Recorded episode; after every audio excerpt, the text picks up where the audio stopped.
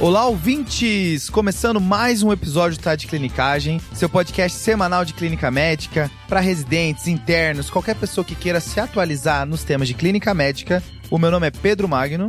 Meu nome é Joane Alves. Eu sou o João Mendes.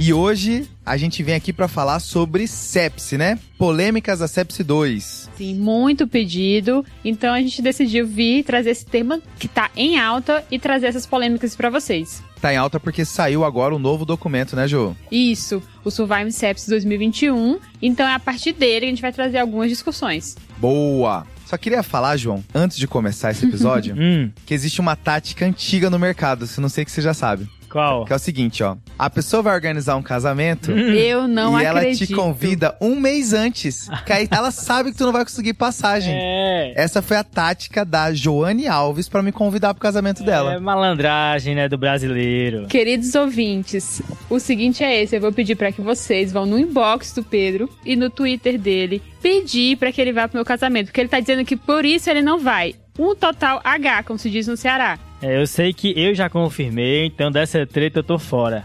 Ah, porque assim, ó, eu, eu tô só esperando a resposta do meu gerente pra eu conseguir financiar a passagem pra Fortaleza faltando um mês. É isso. Mas Ai, beleza, Jesus. essa tática é antiga, antiga. Mas vamos pro episódio, pessoal? Ai, Bora Jesus. falar de sepsis, uma coisa que a gente sempre vê, mas ninguém sabe direito o que é, né? Até essa discussão tem, né?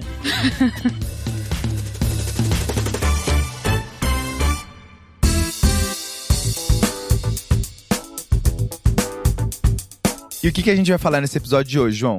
Nesse episódio a gente vai falar de três clinicagens. Tá. Três polêmicas da sepsis, tá? Quais? A primeira vai ser volume, Beleza. e já vai emendar com lactato aqui. Ok. A segunda vão ser as drogas vasoativas. Fechou. E a terceira vão ser os antibióticos. Beleza. E vai ter um bônus aí no final, mencionando um pouquinho de bicarbonato. Top. Top. Boa. E também é importante lembrar aos ouvintes que nós já temos um episódio de polêmicas da sepsi número 1.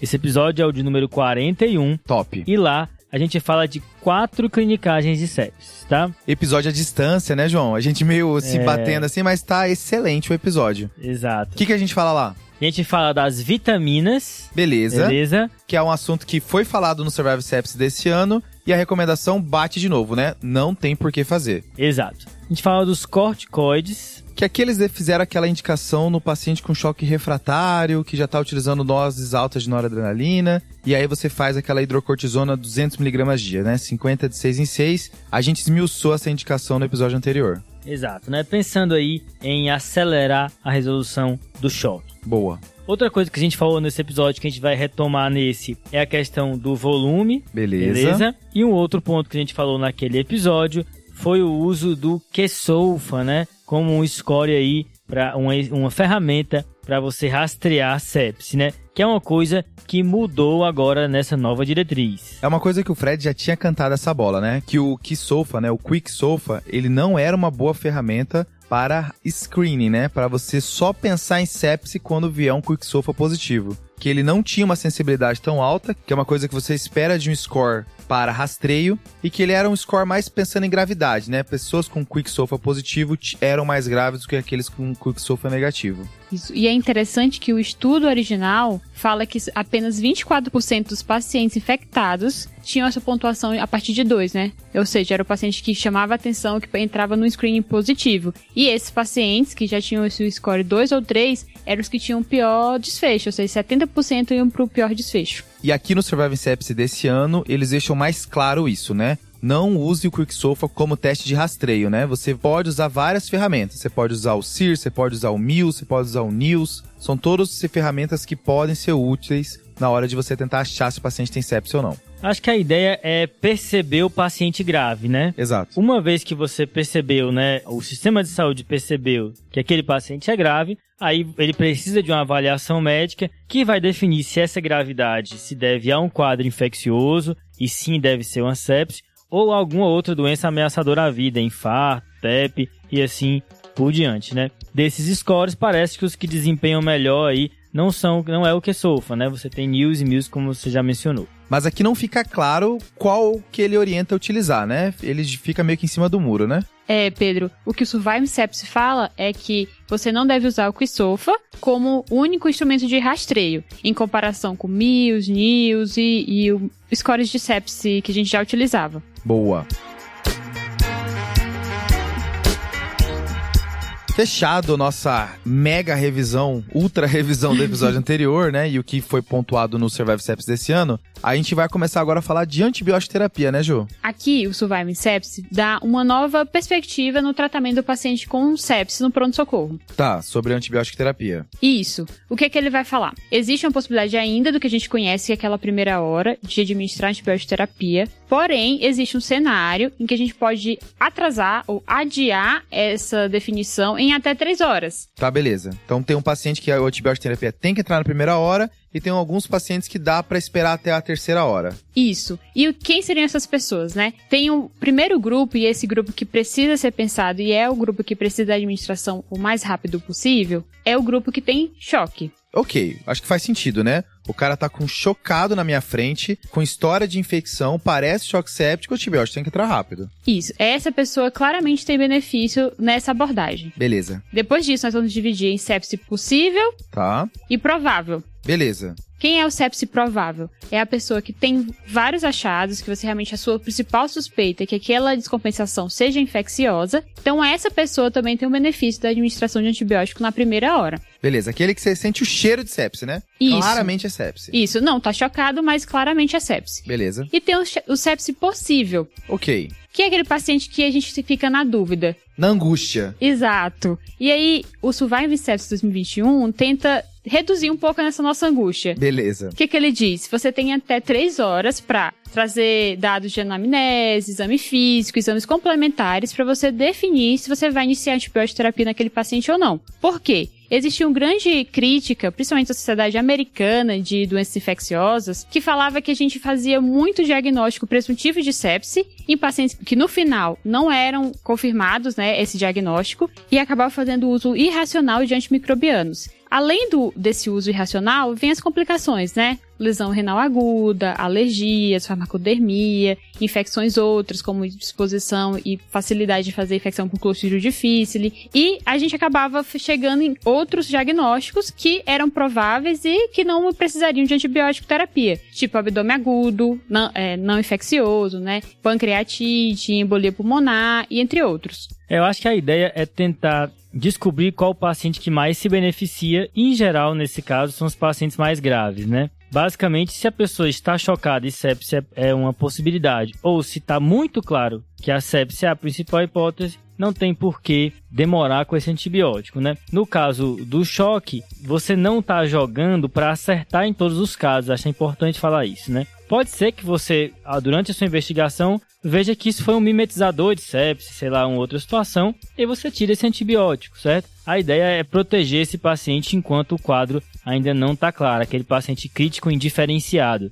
É como se minha margem de erro fosse bem menor aqui, né, João? Uhum. O paciente já tá chocado, eu vou ter que fazer antibiótico porque se for sepse, eu não tenho muito tempo para errar. Já o paciente que não tá chocado, eu consigo esperar até a terceira hora de tentar juntar mais fatores. Às vezes é o tempo de sair algum exame de sangue, um hemograma, ver se teve uma disfunção orgânica, né, que tá nos critérios do SOFA, ver se a create saiu, plaqueta, bilirrubina, para ver se fecha mesmo o quadro de sepse, né? Isso, isso é tão importante que tem um trabalho de 2006, é Critical Care, que fala que a administração de um antimicrobiano é eficaz, né, isolado, para um patógeno isolado ou suspeito, na primeira hora de hipotensão, ou seja, a gente está voltando para a história do choque, foi associado a uma taxa de sobrevivência de 79%, quase 80%, e cada hora de atraso na administração desse antibiótico durante as seis horas seguintes foi associado a uma diminuição média de sobrevivência de 7,6%. Beleza, então acho que se tá chocado, vai ter uma pressa. Se não há choque e você tá na dúvida,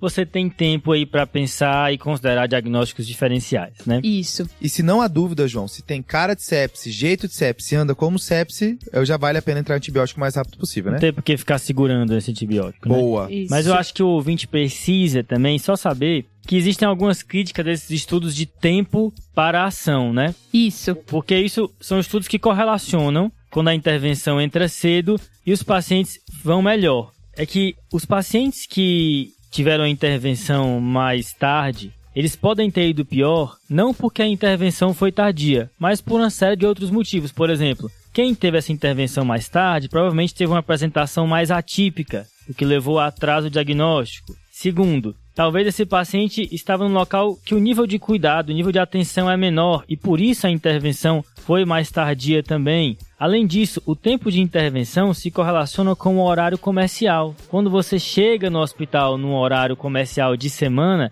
as coisas acontecem mais rápido, tem mais pessoas na equipe. Cara, Além isso é incrível, né, João? Como pode, em todo canto, no final de semana, o trabalho é diferente, a noite é diferente, é, é- muda muito isso, né? no mundo inteiro, né? No mundo inteiro. E além disso, as intervenções mais precoces ocorrem em hospitais de referência. Então, talvez as intervenções que foram tardias ocorreram em hospitais com um padrão de cuidado pior, e isso justifica os desfechos mais negativos. Até porque esses estudos são todos observacionais, né, João? Exato. Não, você não vai randomizar o paciente. Não, deixa esse paciente grave só mais umas horinhas aí antes de começar a intervenção. É interessante esse dado que tem um trabalho que compara a aplicação de antibiótico no- na ambulância. Na hora que a pessoa, que o emergencista lá chega no domicílio da pessoa, identifica sinais de sepse e faz o antibiótico. Rocefim engatilhado já. Isso. Versus levar a ambulância, levar até a emergência e lá na emergência outra pessoa triar e decidir fazer o antibiótico. Beleza. Teve um atraso de mais ou menos uma hora, um pouco mais do que isso, na aplicação,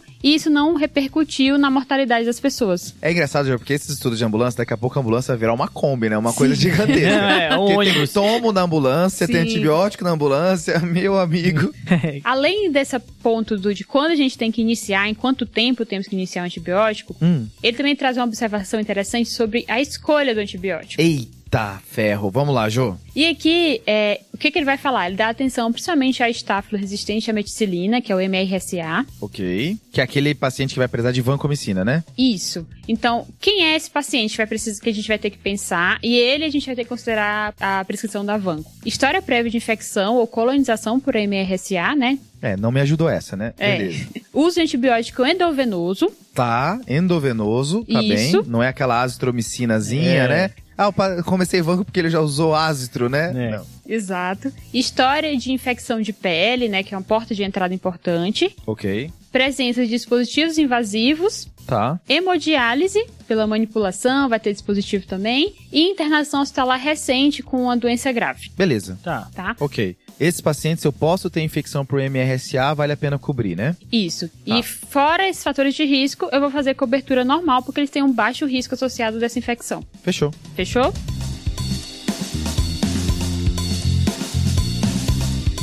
Jô, mas tirando esses pacientes que têm alto risco para MRSA, pensando que é um quadro séptico, não é melhor a gente cobrir MRSA e já fazer vanco para todo mundo? É, Pedro, talvez não, porque tem alguns estudos que falam que quando a gente faz essa associação de cobertura, a gente aumenta a mortalidade de alguns pacientes. Meu Deus. Então, o ideal é a gente seguir esses critérios e fazer uma antibiótico terapia guiada pensando nos fatores de risco. Fechou. E outra coisa legal, né, Ju, de antibiótico que a diretriz de 2021 traz é uma questão do tempo de infusão e como isso pode melhorar desfecho, né? Isso, ele fala que tem uma redução de mortalidade a curto prazo com a infusão principalmente prolongada. Ele fala aqui principalmente beta-lactâmico, mas esse benefício também é estendido para outras classes de antimicrobianos. Uhum. E essa infusão é- é uma intervenção que é viável, né, para o nosso dia a dia. E esses pacientes que tiveram esse tempo prolongado de infusão tiveram melhores resultados. Teve impacto na mortalidade desses pacientes. Pra mim é contra-intuitivo isso, sabia? Eu tenho a impressão de que quanto mais rápido o antibiótico acabar, melhor. Só que aí o ponto, Pedro, é que eles usam a farmacocinética a favor do tratamento. Existe isso, né? Isso, porque que eles falam? Quando a gente faz o bolos, que é importante a gente fazer, tá? Isso não exclui tra- aquele tratamento inicial na primeira hora. Tá. Isso que a gente já tá pensando na manutenção do tratamento. Ah, beleza. Então isso aqui é depois do momento inicial. A Isso. dose inicial é feita rápido e as outras doses são feitas em infusão estendida, né? Exatamente. Tá. Que aí, qual que é que ele fala? Dessa forma, a gente vai conseguir manter o nível sérico adequado de cada antimicrobiano. Tem a sua particularidade para tentar fazer com que aquela resposta e aquele tratamento seja mais eficaz. Beleza, Jô. Tu, você já tem a minha curiosidade. Me convenceu a fazer estendido no segundo momento, né? Agora como que eu faço isso? Então, a orientação é que você considera o tempo entre a aplicação da dose seguinte, ou seja, a posologia. Tá. Então vamos pegar um exemplo, ceftriaxona, né? 12 em 12 horas. Isso. Então eu vou considerar que 12 horas é o tempo para fazer a minha próxima dose. Beleza. E eu tenho que fazer essa infusão estendida em pelo menos 50% desse intervalo. Então ficaria, ficaria correndo em 6 horas. Pelo menos 6 horas. Beleza. Que seria essa infusão adequada para manter o nível adequado de ceftriaxona na corrente sanguínea. E fechou. Isso aqui é uma regra principalmente para os beta-lactâmicos, né? Isso. Que é que tem aquela questão que são antibióticos que são tempo dependentes, né? Eles precisam, você tem um limiar para eliminar as bactérias e eles precisam ficar um bom tempo acima desse limiar para exercerem o seu efeito. Isso em oposição aos antibióticos que são concentração dependentes, né? Que tem que atingir um pico bem alto isso é mais importante para eles exercerem o efeito deles. Exemplo de antibiótico que é concentração dependente são os aminoglicosídeos. Né? Eles têm que atingir um pico e depois é, é não tem essa questão de ficar tanto tempo acima da concentração inibitória. Exatamente. Top.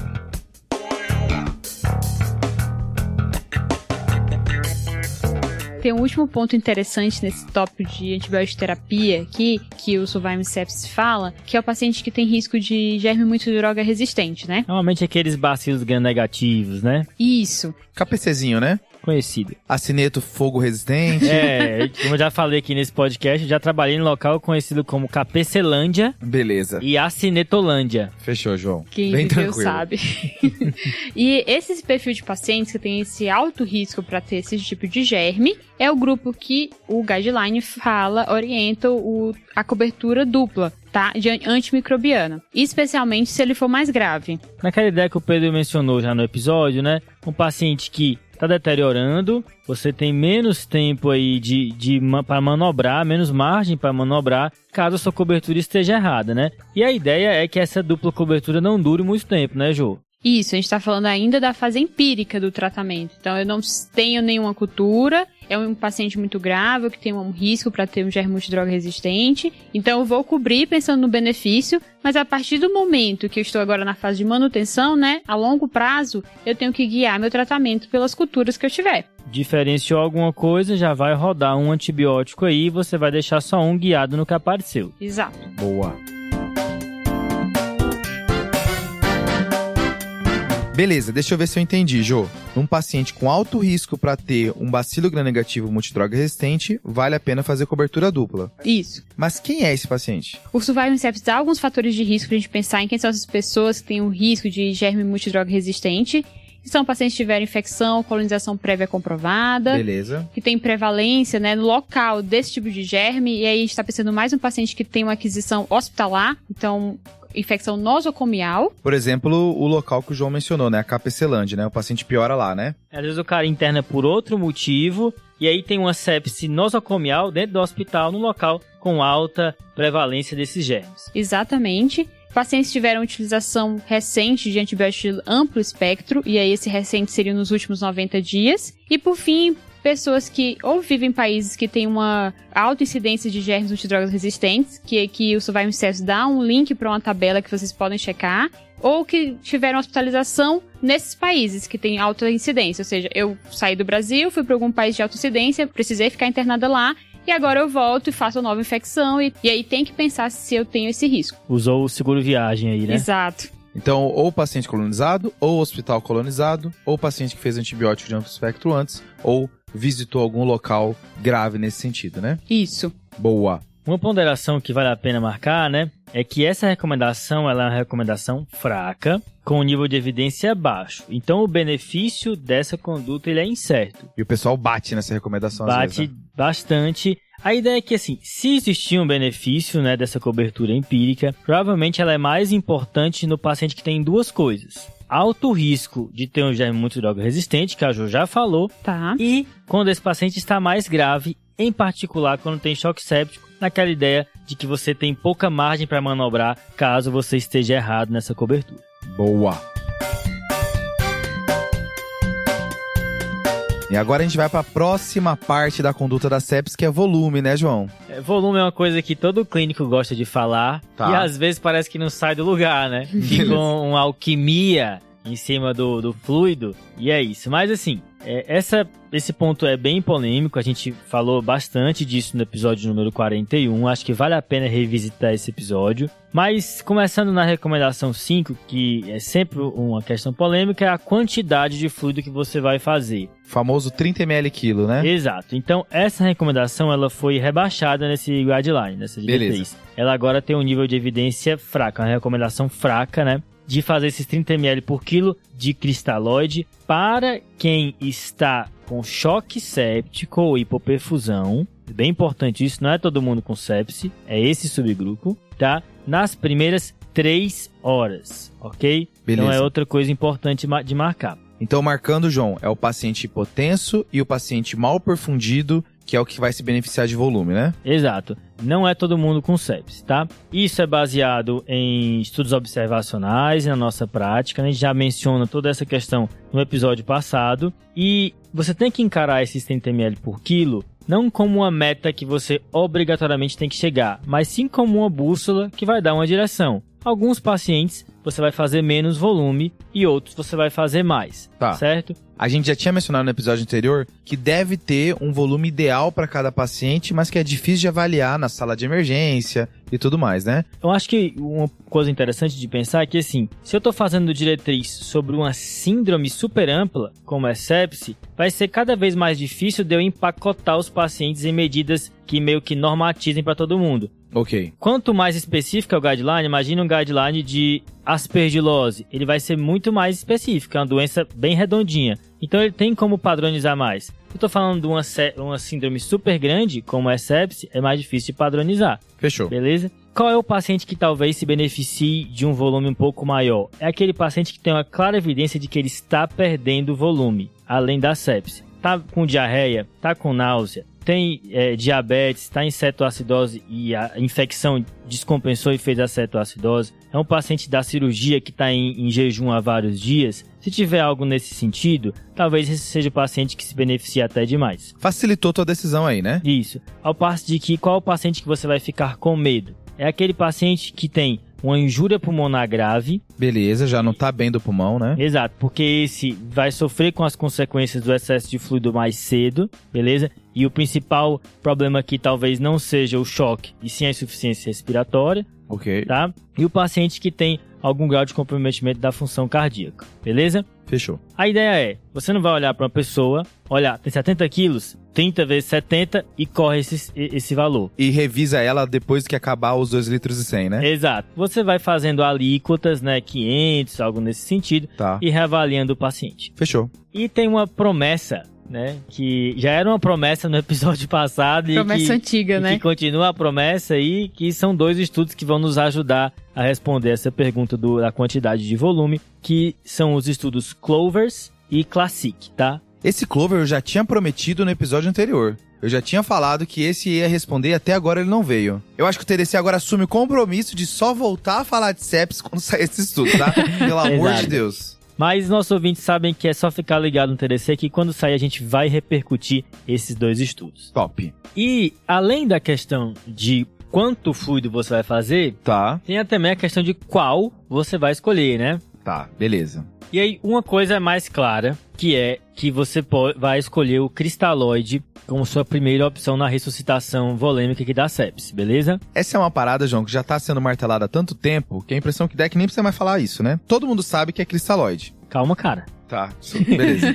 A não ser que você tenha uma indicação clara de fazer albumina, né? Que em geral a gente vai, vai envolver os pacientes com cirrose e as indicações específicas da cirrose. Boa. Beleza? Agora, entre os cristalóides, aqui é uma briga pesada, tá? Porque assim, existe evidências, né, que mostram que o famoso, entre aspas, soro fisiológico não é tão fisiológico assim, né? Na verdade, essa é uma solução, né, a salina em cloreto de sódio a 0,9%. Ela tem potencial de induzir a acidose, né, porque tem muito cloro. Uhum. Isso traz algumas consequências, né? Pode piorar a lesão renal e tudo mais. E em oposição à solução salina, a gente tem as soluções balanceadas, que entre elas tem o ringer lactato e também o plasma light. Beleza? Beleza. E a ideia que, que os pesquisadores tentam descobrir é: será que não vale a pena fazer uma solução balanceada, já que o soro tem esses problemas, né? Com um pouquinho menos de cloro, um sódio mais próximo do paciente. Exato. Ser algo que se aproxime aí, né, do, da nossa composição natural. Bem, a análise do Surviving Sepsis, da diretriz, não incluiu alguns estudos importantes. Entre eles, o estudo BASICS, tá? Que é um estudo brasileiro. Que foi um estudo que não viu diferença entre as soluções. Que foi repercutido no seleção do Twitter, né? O TDC Boa. todo domingo, no final da tarde, ele faz uma seleção de três artigos que vale a pena ficar de olho e o Basics esteve lá. Exato. Os estudos que foram incluídos na análise favoreceram de maneira fraca você usar soluções balanceadas, tá? Provavelmente, o que, que a gente tem a respeito desse tema, tentando chegar num consenso. Cada vez mais, com o tempo, a gente está fazendo muito menos fluido do que a gente fazia no passado. E o que acontece é que as diferenças entre os fluidos ficam difíceis de perceber, porque eu estou fazendo pouco. Uhum. Então, é como se diluísse, um trocadilho aí, né? Tá, O- a diferença entre os fluidos, porque eu não estou fazendo litros e litros, estou fazendo muito pouco, né? certo. Se o paciente está mais acidótico, tente evitar a solução salina e prefira as soluções balanceadas para você não piorar a acidose dele.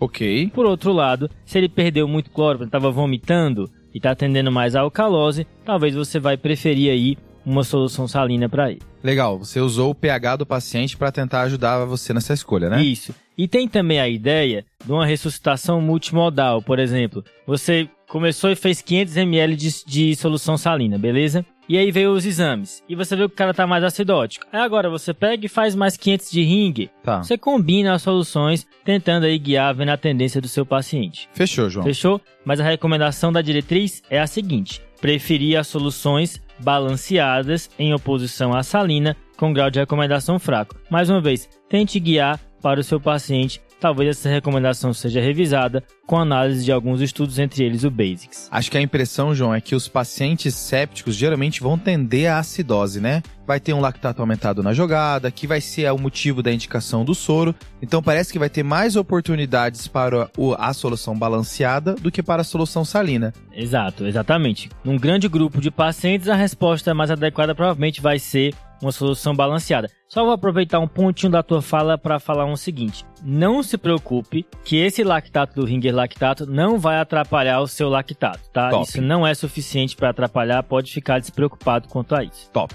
Ótimo. Aproveitando a deixa do lactato, João, é, o que é que esse novo guideline fala a partir desse ponto? É, aqui a gente tá falando de polêmica, né? E esse tema Uhum. não poderia ser diferente, né? Bem, a recomendação 3 da diretriz é que eles sugerem que você dose o lactato se você tá suspeitando de sepse, beleza? Tá. Com grau de recomendação fraco. E aqui, pessoal, existe uma quebra de paradigma. Opa, Tu escutou aí? o tabu quebrando? É, exatamente. Beleza. Isso aí foi, esse barulho foi do paradigma quebrar, tá? Tá bem. É o seguinte, o paradigma Cara, essa foi muito ruim, cara. Essa foi muito ruim. Eu, Ai, me pegou no contrapé. Mas valeu, João. É, é, o, o paradigma né, que a gente é ensinado é de que quando o meu lactato tá alto, isso significa hipoperfusão, isso significa hipóxia tecidual. O paciente tá pior. É, o paciente de fato está pior, mas parece que a explicação para isso não é somente hipóxia, não é somente hipoperfusão. Isso é só uma parte da história. Parece que boa parte desse lactato se deve também por outro mecanismo. Entre esses outros mecanismos é a hiperativação adrenérgica. Beleza? Então, você inferir que se o lactato está alto, eu preciso preencher mais o vaso, preciso dar volume, preciso apertar mais com, com droga vasoativa, isso talvez não seja tão verdade assim. Entendi. É como se o mesmo disparo que faz ataque cardíaco no paciente séptico aumentasse o lactato. E não necessariamente a resposta está no volume. Exatamente. Então, você, como todas as nossas eh, informações que são adicionadas ao quadro, você tem que interpretar o lactato dentro do contexto, beleza? Beleza. Então,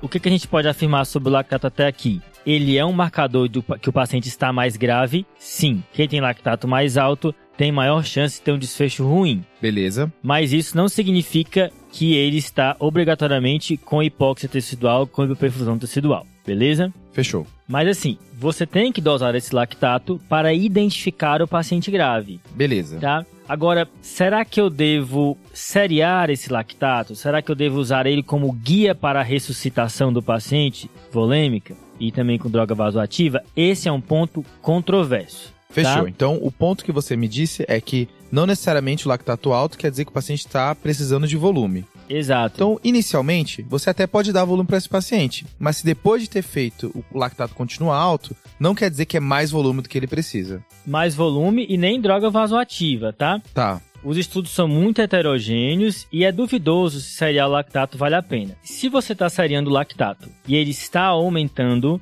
isso significa que tá- alguma coisa não está dando certo. Tá. Pode ser que ele precise de mais volume mais droga vasoativa, isso se todas as outras variáveis indicarem isso também. Mas também pode significar que ele tem uma infecção não controlada que precisa de abordagem cirúrgica, pode significar que talvez o seu antibiótico não esteja adequado, ou que até o diagnóstico seja outro, um choque de outra etiologia, e que você deve fazer outras medidas. Então, se o lactato está aumentando progressivamente, se pergunte se algo deveria estar sendo feito diferente. Beleza? É como se fosse uma infecção tratada empírica que não melhora, né, João? Exato. Você vai ver se o diagnóstico está certo, você vai ver se tem alguma complicação e se você está no caminho certo. E outra coisa que vale a pena destacar é que a adrenalina pode aumentar o lactato. Top. Beleza, Essa hein? informação é muito boa. Então, se você está usando adrenalina como droga vasoativa, o lactato pode sofrer um aumento e isso não quer dizer que as coisas estão dando errado. Quem é casca grossa de UTI já pegou uma diferença que você falou adrena e não noradrenalina, né? Exato. É a adrenalina pura. Adrenalina pura, aquela que a gente usa lá na parada, mas aqui no caso em bomba de infusão. Boa.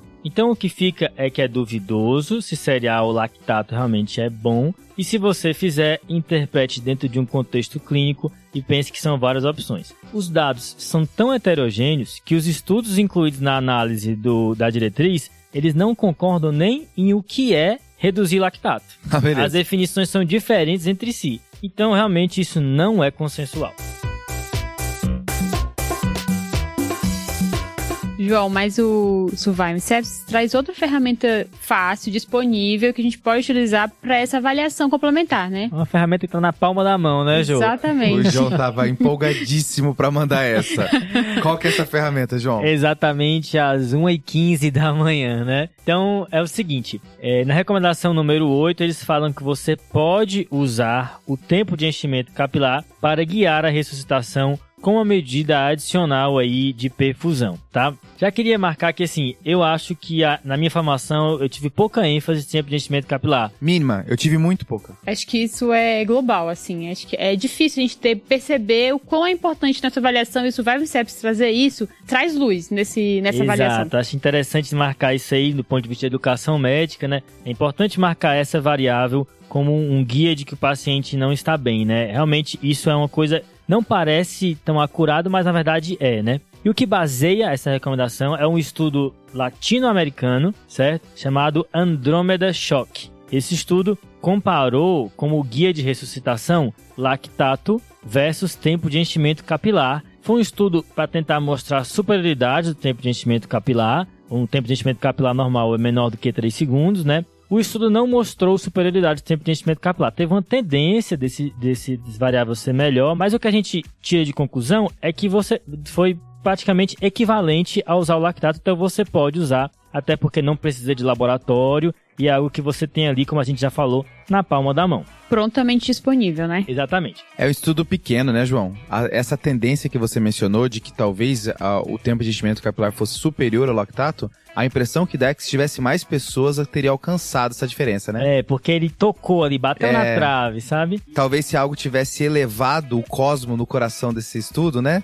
pra quem ligou o Andrômeda, O cara Cavaleiros. meteu o Cavaleiro do Zodíaco. Beleza. Mas o, o um questionamento que tem nesse estudo, e eu acho que vale a pena marcar aqui, é que no grupo tempo de enchimento capilar, os pacientes eram reavaliados a cada 30 minutos. Então tem gente que fala que talvez esse grupo tenha ido melhor apenas pelo fato de que ele foi mais observado, né? Foi mais cuidado, teve um nível de atenção maior. Acho que o que fica pra gente é, você pode usar o tempo de enchimento capilar e fique em cima do paciente, reavalie ele com frequência, que esse é o caminho da virtude. Oh. Da luz, como a Joane falou. né? Exatamente. Eu acho que é esse o grande ponto aqui. O guideline fala várias vezes em relação à reavaliação e no cuidado. Não dá para você instituir uma medida e esperar para que isso, né, toda medida, toda aquela intervenção que você fez chegue ao final para você reavaliar aquele paciente. É um paciente que vai precisar de reavaliação contínua e frequente. Top. Botando sal na comida, né? Isso. Bota um pouquinho, prova, mais um pouquinho, prova. Um cozinheiro brasileiro aqui, né?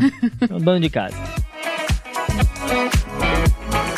Mas, Pedro, agora, depois dessa discussão do volume e tudo mais, vem as drogas vasoativas, né? E aqui também tem uma ciência grande aí, né? Assunto leve, né? Assunto tranquilo. Não tenho a pretensão de fazer toda uma revisão de droga voz ativa em 15 minutos aqui do podcast, né? Uhum. Até cabe episódio só disso pra gente ficar falando, que tem Boa. muita coisa. Mas tem alguns pontos interessantes que vale a pena ressaltar aqui do Surviving Sepsi e da sepsi em geral, né? Manda bala. Então, primeiro, João, que eu queria começar falando de drogas vasopressoras baseada em três perguntas. Hum. Qual droga vasopressora? Tá. Quando uhum. e como?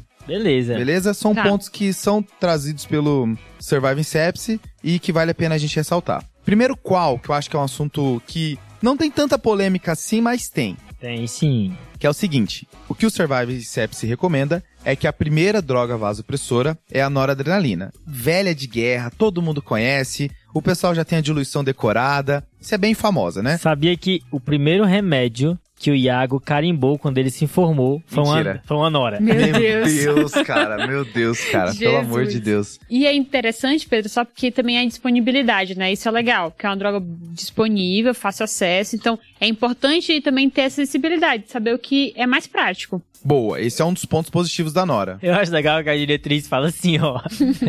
se, e se não tiver Nora no seu serviço, dê um jeito de comprar. É, bem tranquilo. É por né? isso que bem eu tô tranquilo. falando, assim, é.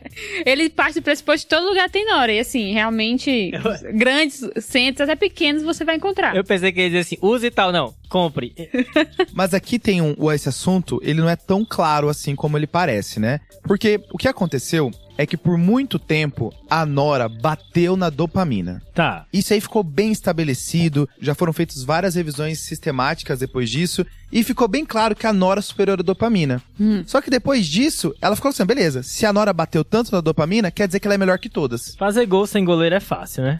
beleza, mas assim, ó, qual que é a ideia? A noradrenalina, ela ficou numa posição que não foi mais contestada. Não, ela, ela bateu tanto na dopamina que deixa ela lá, ela é muito top. É tipo o cara que pratica bullying, assim, sabe? Ninguém depois uhum. vai peitar. Nos céus das drogas. Exato. Só que aí começou a vir uma onda que, não, beleza, mas vamos começar a trucar essa noradrenalina. E você começa a ver os estudos e não é tão claro que a noradrenalina é superior às outras drogas vasopressoras que a gente tem disponível. Uhum. As mais famosas, que também são recomendadas pelo Surviving Sepsis, a vasopressina e a adrenalina, né, a epinefrina. Só que o Surviving Sepsis, ele orienta essas duas depois da nora não, não ter mais efeito, tá. tá? E o que eu tô falando é que a gente não sabe se necessariamente tem que ter feito a nora antes para depois entrar elas. Talvez, isso alguns especialistas estão começando a trucar, que existem pacientes que vale a pena você já pensar nessas outras drogas primeiro. Talvez não seja algo obrigatoriamente sequencial. Exato. Né? Mas às vezes paralelo, né? Isso. Ou até primeiro. O que eu queria trazer aqui é mais essa instabilidade da Nora, tá? tá? O que o Survivor recomenda é Nora primeiro e depois você acrescenta. Mas esse panteão onde a Nora se encontra, ela não pisa com um terreno tão firme. O cara meteu instabilidade para falar de droga vasoativa. Você pega aí a, a, a né? A hoje, intertextualidade, né? A metacrítica, né? Hoje vocês estão inspirados, viu? Beleza.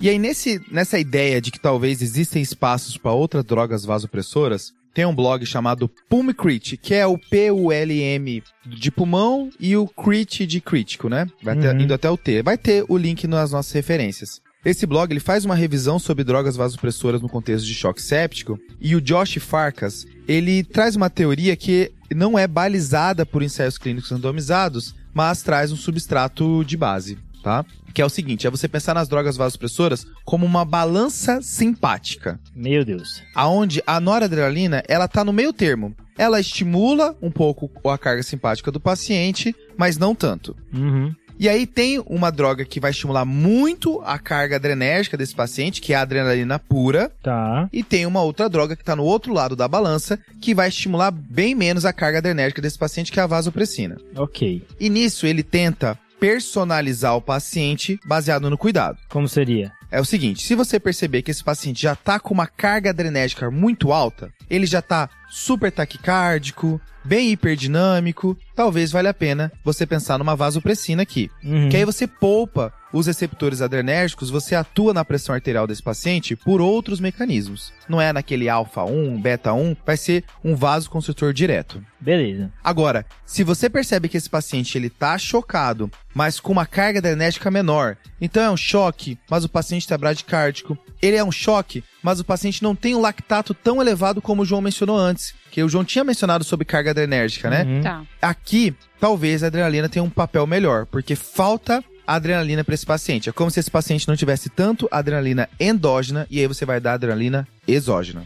Gerar um paciente mais idoso, muitas vezes, desse perfil, né? Exato. É óbvio que a maioria dos pacientes, ele não vai estar nos extremos da balança. Ele vai estar no meio, aonde a nora cai muito bem, que você vai ter um pouquinho de cada. Mas vale essa ressalva pensando quando você estiver diante dos casos extremos e as coisas não estiverem bem encaixadas. Mas como a maioria dos pacientes vão se encaixar no meio dessa balança, que no caso quer dizer que eles vão prezar mais a noradrenalina mesmo, muitas vezes o paciente ele vai usar esses outros vasopressores como adicional, como é a maneira como o Survival Sepsis recomenda. Tá. Quando o paciente começar a ficar num choque refratário à noradrenalina, vai entrar essa outra droga. Ok. E uma coisa que o Survive Sepsis ele coloca na sua recomendação nesse artigo de 2021 é o corte para você falar do que é um choque refratário à noradrenalina. Isso é um problema, tá? Uhum. Porque ele coloca bem assim, ó, se a noradrenalina tiver entre 0,25 micrograma quilo minuto a 0,5 micrograma quilo minuto, já vale a pena você indicar. Só que é uma faixa muito grande, né? É de Uhum. 0,25 a 0,50, né? Como pra gente ter uma ideia de parâmetro.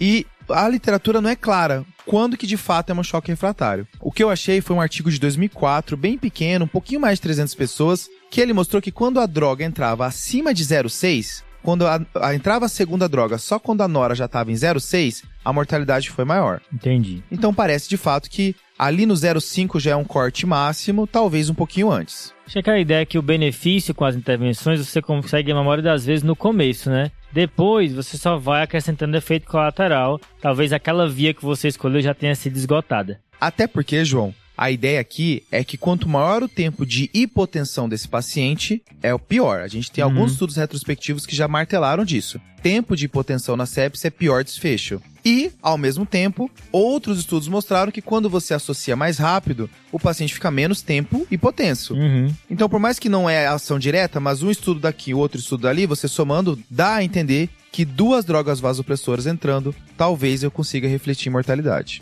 É por isso também você não precisa ficar esperando os 30 ml por quilo entrar pra fazer uma droga vasoativa. Não, não, peraí. Deixa o cara aqui com uma PA de 6 por 4, porque ainda tem 20 ml por quilo pra entrar, não. Você pode começar essa droga vasoativa mais cedo, enquanto tá entrando um volume, né? Aí você tá dando um spoiler, porque isso é o quando a gente vai começar a droga Ah, vasopressora. opa, foi mal. Mas aqui, na hora de você escolher a segunda droga, então o paciente ele entrou nessa faixa da noradrenalina, tá com 0,25 a 0,5, vou começar a usar a droga aqui. A droga ideal recomendada é a vasopressina. Ela tá hoje no, na primeira reserva pra entrar. Tá. Beleza? Beleza. É o Denilson, em 2002. Sim, sim, claramente. Jogo contra a Turquia, rapaz. Top, né? Top. Tá gostando desses esquemas táticos, Ah, é, né? né? É o segundo episódio seguido que eu faço esquema tático de futebol, Exato. né? Eu acho que eu tô acompanhando mais porque o Grêmio tá na zona de abaixamento, então talvez seja influência. Mas seguinte, a vasopressina, ela tem vários estudos já mostrando que ela talvez tenha um papel mais importante do que a gente imagina. Como eu já falei, trocando até mesmo o espaço da noradrenalina. Tem um estudo chamado Vanish, é, que veio clarear essa Ai, dúvida. Jesus. Hoje tá muito foda, né? Hoje tá pesado, tá? tá. Vamos dar uma reduzida? Beleza. Assim, ó. O Vanish, esse estudo Vanish, ele, te- ele comparou tanto vasopressina versus nora, quanto ele comparou hidrocortisona versus não fazer, né? Tá. Uhum. E ele não teve poder para falar sobre hidrocortisona, mas quando ele cita a droga vasopressora, ele mostrou que não teve diferença no seu desfecho principal, que foi tempo sem lesão renal aguda. O que nos desfechos secundários foi visto é que os pacientes com vasopressina, eles evoluíram menos para diálise. Hum. Então, talvez o paciente que já tem uma lesão renal aguda, o paciente que já tem, já mostrou que essa sepse teve uma predisposição a piorar o rim, talvez a vasopressina tenha o seu papel mais importante aqui. Então a vasopressina poupa essa carga adrenérgica, né? Age em outros receptores, talvez já tenha até saturado, né? Os receptores adrenérgicos. Talvez preserve um pouco o rim, mas como tudo, nada é perfeito, né? Exato, João. Doses maiores de vasopressina estão relacionadas à isquemia cardíaca, isquemia Uhum. digital, isquemia esplânica. Então, por isso que existe uma ideia de um limite, né? Esse limite pelo Survival Sepsis vai ser 0,03 unidades por ml e alguns locais ainda colocam 0,04, às vezes 0,06. É, existe o limite, mas não é tão claro, tá? Tudo demais é excesso, né? Boa. Já do outro lado, a outra droga também que tenta competir no seu, seu no espaço como segundo lugar, às vezes até como primeiro, é a adrenalina, né? Só marcando aí que a vasopressina tem esse detalhe que não é por quilo, né? É uma droga que você faz a unidade por tempo, o peso do paciente não entra na jogada. Boa. Agora, da adrenalina, como o João já mencionou, ela tem a ressalva que ela aumenta o lactato desse paciente. É legal porque tem local que coloca isso até como sinal de que você tá no caminho certo. Opa, Porque se você tá, se o paciente tinha um lactato baixo, então você entendeu que a carga adrenérgica desse paciente é menor, e você começa a drena e o lactato sobe, você está remediando o problema desse paciente, que é a falta de adrenalina endógena dele. Boa. Uhum. Então é, é legal esse marcador, essa adrena como um marcador de que você está no caminho certo se o lactato subir. E uma outra ressalva da adrenalina é que ela, comparado com outras drogas, outras drogas vasopressoras, aumentou a taxa de arritmia, tá? Então talvez seja um limitante para o uso dessa droga. Paciente que está muito taquicárdico, fazendo uma FA, essa é a ideia de você entender que a, a carga adrenérgica está muito alta, melhor você pensar na vasopressina. É, essa FA durante a sepsis, meu amigo, é uma situação paia, como diz lá no Ceará, viu? Isso aí cabe um bolo só pra isso, né? FA no meio da sepsis, né? Tem bastante Meu coisa pra amigo, falar. aí você não sabe se aquela frequência é adequada para aquele contexto do paciente, o que, que você tem que fazer, aí entra a meldarona, bagunça tudo. Ruim. Antes de pular para a próxima pergunta, Pedro, acho que é importante dizer para o nosso ouvinte que aqui o Surviving Sepsis fala que a gente pode fazer já, iniciar a vasopressina nessa, na dose full, não necessariamente precisa titular, ele dá essa opção, mas assim, né, é uma evidência fraca, claro, né, então, se você se sente mais segura, mais a sua vivência titulando a dose, ok, é importante é chegar na dose alfa. Ao mesmo tempo, não precisa ter tanto medo começar uma dose mais alta e depois ir vendo, né? Se você passar um pouco do ponto, reduz, né? Exatamente. Os efeitos são muito efêmeros, você tem essa flexibilidade quanto à dose. Isso.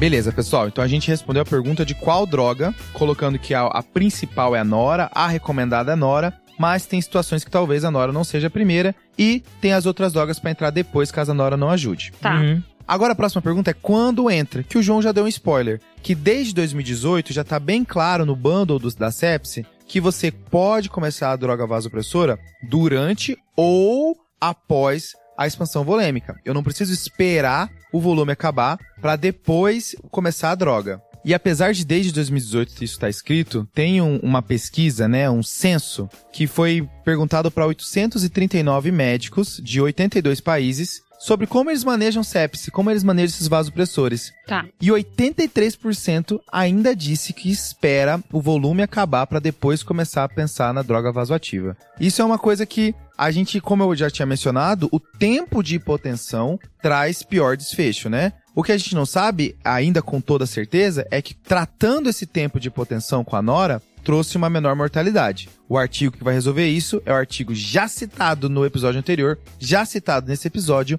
que é o Clover, tá? Ele tá pesquisando se começar a Nora no começo, vale a pena, reduz mortalidade. Eu acho que aí entra, né, algumas coisas. Primeiro, quão hipotenso o paciente está, né? Tem paciente que está francamente em choque, a PA no chão. Esse aí realmente você vai ah, ser mais célere nessas intervenções. E também quanto ele responde ao bolus inicial de volume, né? Que tem pacientes que está marginalmente hipotenso, você tem dúvida quanto às variáveis de perfusão, você já faz um bolus de volume e ele responde prontamente. Esse aí você vai com calma, né? Mas tem o outro extremo que realmente você tem que correr um pouco mais. E novamente a ideia da educação continuada, que a gente já falou aqui, que por mais que a gente tenha certos conceitos, a gente tem que atualizar e entender qual o que tem maior impacto, né, no cuidado daquele paciente. Então, é importante que os serviços, né, tenham isso e que os, os profissionais tenham acesso a esses dados. Boa. E uma coisa legal também de que vocês falaram dessa pesquisa que envolveu vários países é que essa diretriz ela também é super inclusiva. É, as diretrizes iniciais, né, do Surviving Sepsis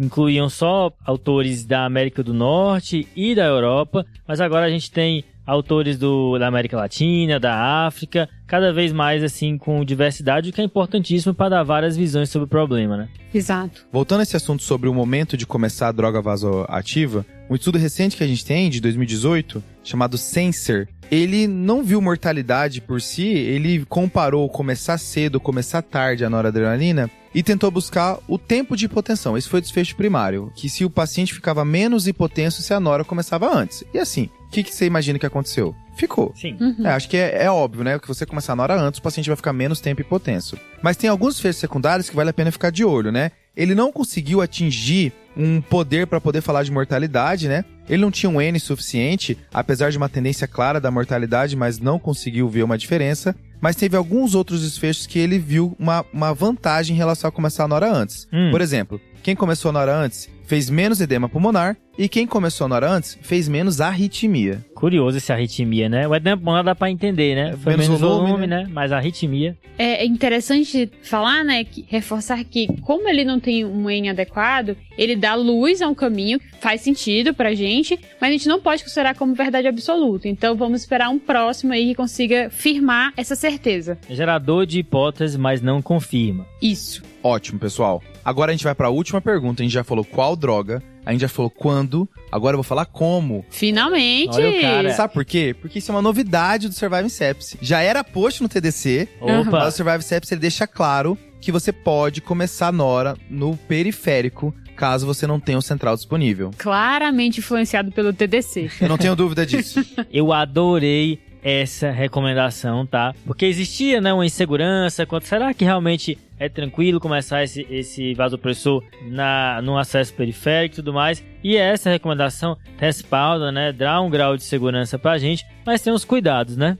Tem, João, mas antes da gente falar dos cuidados, tem algumas vantagens, assim. Primeiro, assim, as vantagens teóricas a gente já consegue imaginar, né? Se você começa na hora no periférico, você começa na hora mais rápido, o paciente fica menos tempo hipotenso, isso vai talvez repercutir em menos volume, então aquela coisa que você acelera o cuidado do paciente. Sim. Mas tem algumas vantagens que foram vistas em alguns estudos de análise pós-hoc daqueles trials que trucaram o early goals, tá? Por Tá. exemplo, aqui o Arise. Ele mostrou que os pacientes que começaram a nora no periférico, além de começar o vasopressor mais rápido, Uhum. ele começou o antibiótico mais rápido também. Nossa. Nossa. Ele teve menor tempo do início do antibiótico quando começava a nora no periférico. Isso mostrava, eu acho que uma ideia de Diluiu com o mero, Anora. não. A ideia aqui acho que é começou a entender a velocidade, né? Ao invés do médico estar concentrado em passar um central, pra depois aí você focar no cuidado, e aí você vê se o antibiótico entrou. Não entrou um antibiótico, meu Deus, eu tava concentrado no central. Eu acho que você entende que algumas coisas tem que dar prioridade, e aí depois, é óbvio, você vai passar o central. É dar foco pro que precisa ser feito de imediato, que são as medidas, pra depois pensar no, no que pode melhorar esse cuidado, que seria o acesso central. O importante é o principal. Valeu, beleza. É, claramente. Resumiu tudo. Claramente não dá pra gravar episódio às duas da manhã, né? Mas vamos lá. Aqui, você tem que ter alguns cuidados, como o João já mencionou, tá? A gente tem uma revisão sistemática que juntou 85 artigos sobre efeitos adversos na hora no periférico, mas desses 85 artigos, eles conseguiram juntar 270 pacientes. Nossa, Então isso dá uma média de 3 pacientes por artigo.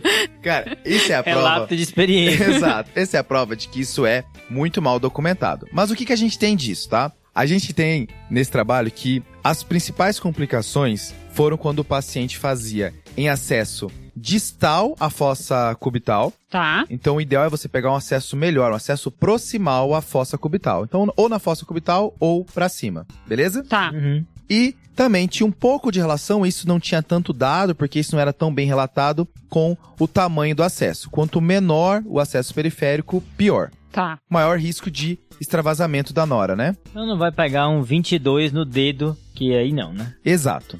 Ao mesmo tempo, mesmo esses estudos vigiando extravasamento, dano tecidual local, apenas 4% desses pacientes que complicaram que tiveram uma perda significativa de função daquele membro, tá? Tá. Então, mesmo a taxa de complicação sendo baixa, tem trabalho que mostra que nas primeiras seis horas a, a chance de você ter uma, um evento adverso com a nora no periférico é muito baixa. Mesmo quando tem, ela ainda não é muito grave. Então, Pedro, você tá me falando que eu posso, nesses pacientes graves, que eu preciso né, iniciar um, um vasopressor logo, fazer em acesso periférico, contanto que respeite essas orientações que você já falou. E idealmente tenho que fazer, eu tenho até seis horas para tentar pensar num um acesso definitivo, um acesso de maior calibre, um central. Isso porque, Ju, a taxa de complicação começa a aumentar a partir de 6 horas, tá? Tá. Mais da metade dos casos que complicaram ficou a partir de 24 horas. Mas a partir de 6 começa a aparecer alguns casos, então vale a pena nessas 6 horas você tentar resolver. Mas aí tem o benefício, no geral, meu paciente deve estar mais estável, né? Eu tenho um tempinho maior, então dá para se preparar para fazer o procedimento com maior segurança. Boa. Show de bola. E tem uma paradinha nova, que tinha uma galera que fazia, mas meio na clandestinidade ali, né? uma, é, você, tá, você tá falando que é aquela prometida clinicagenzinha, né? É, aquela o final, bônus. bônus, né? O pessoal fazia aquele bicarbonato, tinha gente que olhava assim, da onde vem isso aí, será que é bom, será que não é? E aí, o que, que a gente tem agora? Então, o Survive Service traz duas recomendações sobre o bicarbonato. Hum. A recomendação 71, ele vai falar que para adultos com choque séptico hipoperfusão, que tem né, acidose com hiperlactatemia, ele sugere não utilizar a reposição do bicarbonato. E a recomendação 72 hum. vai falar que no caso desses pacientes com choque, que tem acidose metabólica grave, que ele dá um pH menor de 7.2, e uma lesão renal aguda, que ele usa o AKIN como critério, que seria uhum. um AKIN 2 ou 3, tá. aí sim teria um benefício na utilização do bicarbonato. De onde surgiu isso? Hum. Tem um trabalho que foi publicado no Lancet em 2018, que é o Bicar ICU. Que já foi repercutido no Tade Clinicagem lá no Instagram tá? Que o que que ele fala? Foi um estudo multicêntrico, que é um estudo de fase 3, que foi realizado na França, que pegou 400 pacientes com acidose metabólica grave, e nesses pacientes eles faziam reposição de bicarbonato versus tratamento padrão, não repor. Uhum. Tá. Nos pacientes que tinham acidose metabólica grave, né? Esse pH baixo, a ideia era chegar no pH de 7.3, esse pH arterial, Beleza. E ele viu um desfecho composto entre mortalidade por qualquer causa em 28 dias e pelo menos uma disfunção orgânica até o sétimo dia. Beleza. O que é que ele viu? Não houve diferença nessa utilização, na reposição de bicarbonato nesse perfil de pacientes. Uhum. Porém, aquela segunda recomendação que eu falei, que é em relação à lesão renal aguda, é uma análise de subgrupo. Tá. Porque ele viu que nesse perfil de paciente houve um benefício, né, o AKIN 2 e 3, em relação ao, ao, grupo 0 e 1, ou seja, sem nenhuma lesão renal. Tá. Então, por isso que nessa população talvez seja benéfico. O pessoal fala que essa análise subgrupo já era pré-especificada, então ela é um pouquinho melhor do que as análises subgrupo que a gente vê por aí, mas existe então uma combinação, né, Jo? Isso. É choque séptico mais paciente acidótico, com pH menor que 7.2, mais uma lesão renal aguda. Isso. Beleza. Essa somatória, fazer bicarbonato ajudou. Isso, exatamente. Lembrando que tudo isso mudou com um trabalho, então é uma recomendação ainda fraca, mas é o que a gente tem de, atualmente. É recomendação 72, né? Isso. Com pH menor que 7.2, né? Isso. Meu Beleza. Deus. Meu Deus. Eu acho que foi pensado é. mesmo. Só cuidado, né, pessoal, com esse bicarbonato. Tem alguns efeitos colaterais. Você pode. Tem muito sódio no bicarbonato, isso é um problema. Se você fizer muito rápido, você pode acabar gerando CO2 nem sempre o paciente tem condição de, de expirar esse CO2, então toma cuidado também que não é inócuo essa infusão. É um volume a mais que está sendo feito paciente, uhum. que a gente falou que o volume pode ser que não necessariamente seja bom. Isso. Tem aquela ideia que o, o bicarbonato faz hipocalcemia e, como é, é um dos tratamentos para hipercalemia, também pode abaixar o potássio, né? Boa, então cuidado aí também na hora de fazer esse bicarbonato. Boa. Fechamos, pessoal. É óbvio que o Surviving Sepsis tem muito mais recomendações que a gente trabalhou aqui. Ele fala de SARA, ele fala de ECMO, ele fala de bastante coisa. A gente quis trazer alguns pontos principais que tá no manejo geral da sepse e que geram um pouquinho mais de polêmica, né? Então, fazendo um resumo rápido, né, de tudo que a gente falou até agora. Hum. Beleza. Trazendo os tópicos de antibiótico terapia. Bora. Começar na primeira hora, principalmente os pacientes com choque. Ok, lembrei. Se eu tenho um sepse provável, também devo começar nessa primeira hora. Tá. Se é sepse possível, eu tenho até três horas para excluir os diagnósticos diferenciais e começar a antibiótico terapia se estiver adequada. Fechou. Boa. Tenho que lembrar de pacientes que podem ter risco para MRSA, e para germe multidroga resistente. E por fim, eu tenho a possibilidade de fazer a infusão estendida da minha, da minha antibiótico terapia Na manutenção. Depois da minha terapia inicial. Isso. Volume, você vai ter um norte de 30 ml por quilo, mas vá fazendo alíquotas. Talvez você já tenha feito um volume adequado antes dos 30 ml por quilo. A melhor solução é um cristalóide. Na maioria dos casos, uma solução balanceada, mas eventualmente a solução salina também pode se aplicar. Dose o lactato, isso vai identificar um paciente mais grave. É controverso se seriar esse lactato realmente é benéfico. Uma medida que você pode fazer na beira do leito é o tempo de enchimento capilar. Da droga vasopressora, a Nora é a nossa primeira opção, mas talvez existem papéis para as outras drogas vasopressoras que a gente conhece, como a vasopressina e a epinefrina. Lembrar daquela balança simpática. Uhum. Alguns pacientes vão estar nos extremos, mas a maioria vai estar no meio. A Nora vai ser benéfica. Dá para começar a Nora antes do volume acabar, dá para começar a Nora no periférico, contanto que seja um periférico bom. Boa. Show de bola, beleza. E tem aquela do bicarbonato que a gente acabou de falar. Beleza. Fechamos? Fechou. Fechamos aí um tema extenso, né? Certamente a gente vai ter episódios aí de sepsi no futuro. A- avisa pra gente o que, que vocês acham que ficou faltando falar de sepsis para o próximo episódio, né? O que, que Exato. qual detalhe que vale a pena. Boa. Vamos pro desafio? Vamos.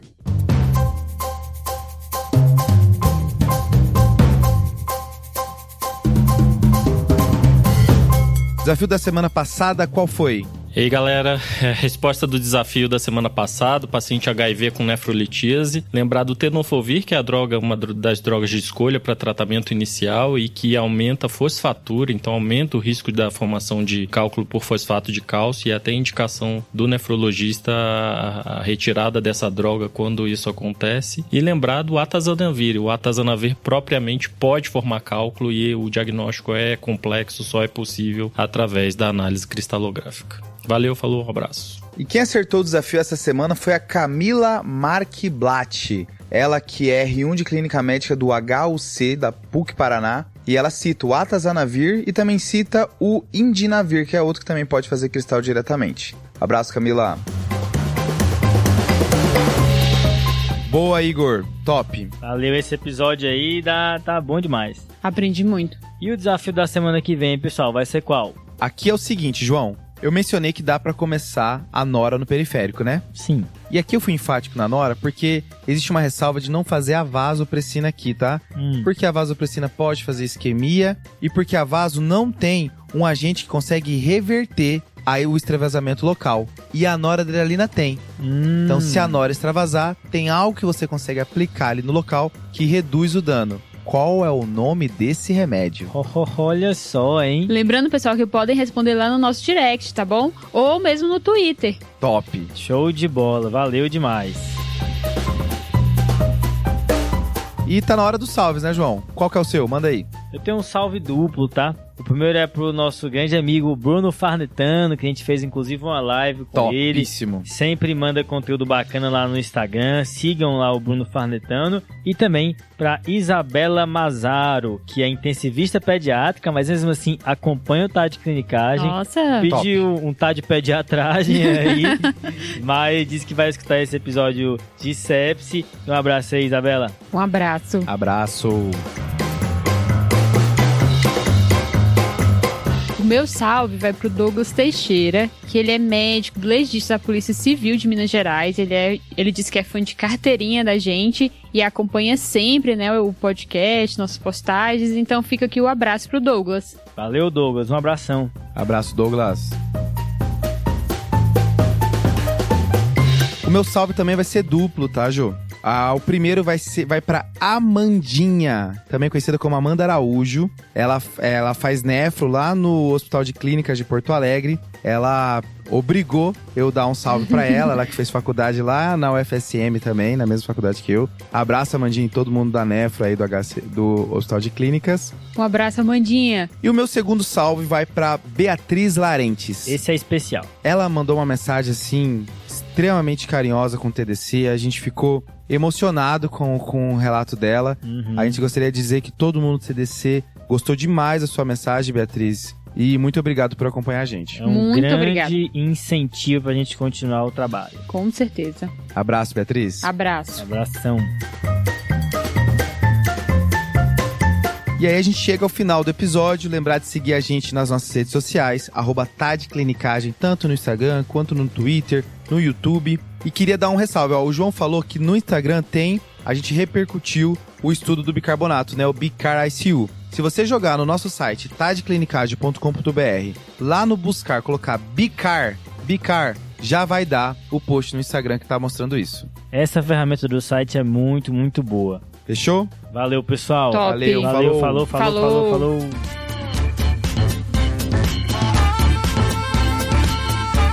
Esse podcast tem como objetivo educação médica. Não utilize como recomendação. Para isso, procure o seu médico.